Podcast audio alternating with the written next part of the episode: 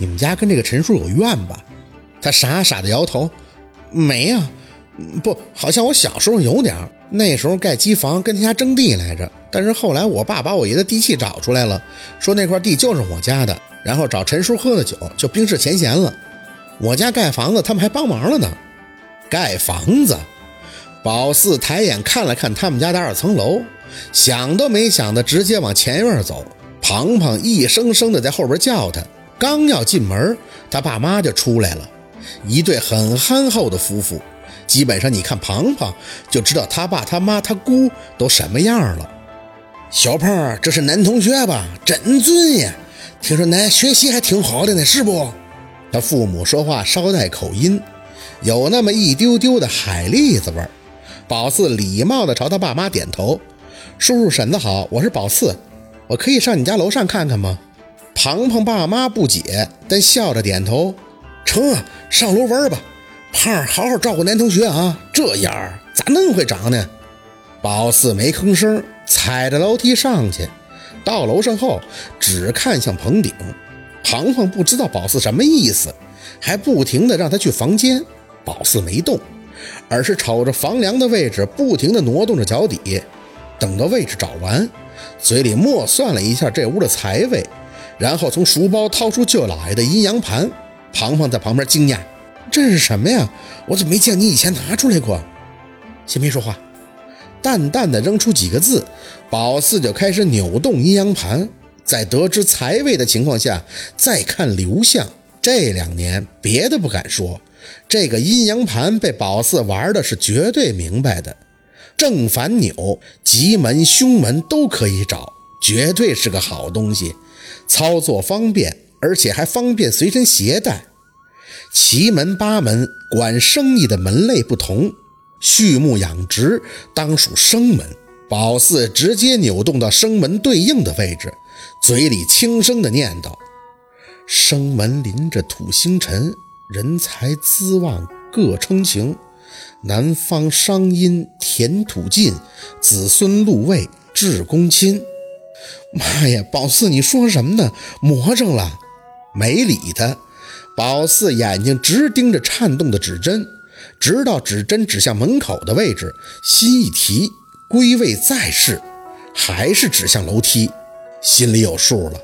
收好阴阳盘，直接看向庞庞。你家呀，哼，留不住钱。宝四是眼看着财位在哪儿的，而指针却没有指向财位，而指到了门口。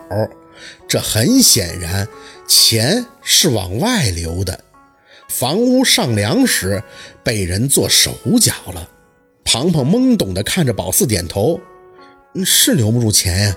这两年你不是都知道我家越来越困难吗？我爸妈说是非常时期。”人都有三贫三富的，过去就好了。宝四，我怎么感觉你忽然不对劲儿了？怪怪的。刚才拿的什么东西啊？那么旧。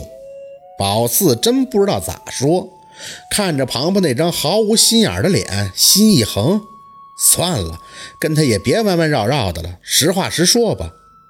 你家现在留不住钱，不是什么三贫三富，是这个房子本身就有问题。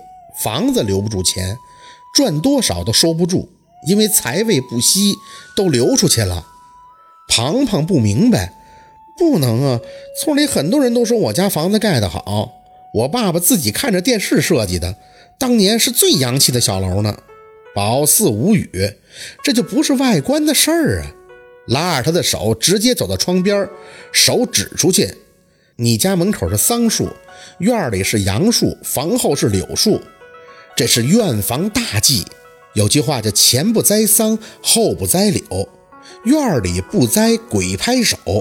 鬼拍手就是指的杨树，因为它叶子大，风一吹就哗哗的响，很容易招来鬼魅，大不吉利。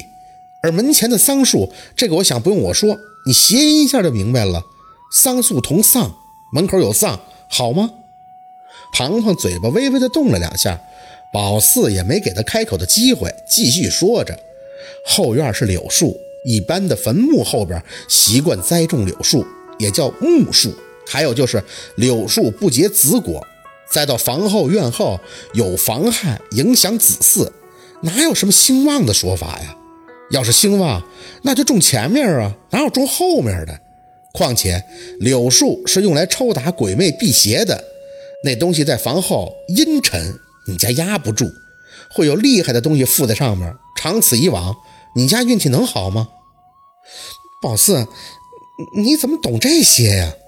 宝四叹了口气，哼，我九岁就拜师了，有师傅带我学习这些的。其实我除了考大学以外，有一个必须做的职业，就是先生，不是骗人的啊。所以我的话，你要是信，那就赶紧着手做出改变，不然你家迟早破败。说着，宝四还指了指棚顶。哎，对了，你家这个房梁的头位一定有东西，要是不信，可以刨开一部分看看，那个是主要泄你家财运的。庞庞咽了咽口水，看着宝四没说话，而是赶紧回去喊他爸妈。等着两口子上来，自然又是听宝四白话了一通。其实这些东西，除了梁上那个算是最有问题的，其他这些树什么的，偶尔犯一样也没事儿。毕竟知道这些讲究的少。借用一句广告语：如果一个人财旺、气旺、运都旺，那也能压住。例如门前的桑树、院里的杨树、后边的柳树。但他家这太全乎了。这得被那个邻居耍成什么样啊！庞庞他爸听完宝四的话还挺重视。宝四啊，奶奶的意思说树家这个房子好吧，不招财是不？不但不招，还谢。庞庞他爸有些疑惑：真的假的？宝四，您真懂啊！再多听他父母说几句，宝四这儿都要有口音了。叔叔婶子，我多说没用。你们要是想证实我说的话真假，那就现在。把棚顶的梁头位置刨开，看见真的有东西了，不就全明白了吗？事实是胜于雄辩的。要不是看着和庞庞的关系，宝四也不爱说。其实，在房梁的位置刨一下又塌不了，回头再修补呗。跟谢财比起来，孰轻孰重就不用多说了。庞庞的父母，你看我，我看你的，站着没动。还是他妈反而有些过意不去的看宝四张口。闺女啊，不是你婶子不信你呀，这棚顶要是刨一下不好收拾啊。奶是不知道，这小二楼啊，收拾起来成费劲了。本来就是有点年头了，可不敢再嘚瑟了。这庞庞的父母是真实惠。首先，宝四年纪小，还不到二十呢，虽是好心眼儿跟人家白活了风水谢局，可他们要是不信或者觉得宝四胡说八道，那都是情理之中的。但是没有。他们反而因为舍不得刨棚顶，还对宝四有些内疚，好像他们不刨是伤了宝四的心。宝四牵了牵嘴角，婶子，我实话跟您讲，您要是刨了，这家里的情况可就不是一星半点的改善了；要是不刨，那就只能继续下去。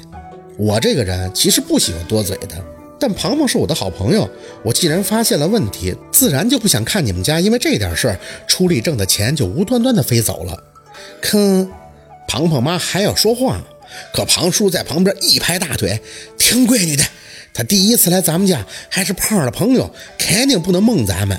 看看梁也不怕啥，这闺女说话一套一套的，我瞅着有谱，试试，我去试试。”哎，他妈呀！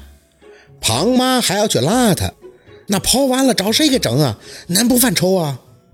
哎，别掰掰了，你试试，怕什么玩意儿？宝四看着庞庞，忍不住抿嘴的笑。你爸妈这口音挺有意思的，你说话怎么不这样啊？庞庞笑不出来，看着宝四一脸的紧张。嗯，宝四，你不是瞎说的吧？别回头碰坏了还。宝四抬手冲着他，直接坐到沙发上。拭目以待吧，胖，我把你当朋友的，绝对不会唬你。庞庞不再说话，明显的憋着一口气。看着他爹抡着个大锤就上来了，给他妈吓得呀，不停的说：“你可别胡，哪有人砸自己家棚顶的？那是梁啊，坏了房子要塌的，那不是彪吗？”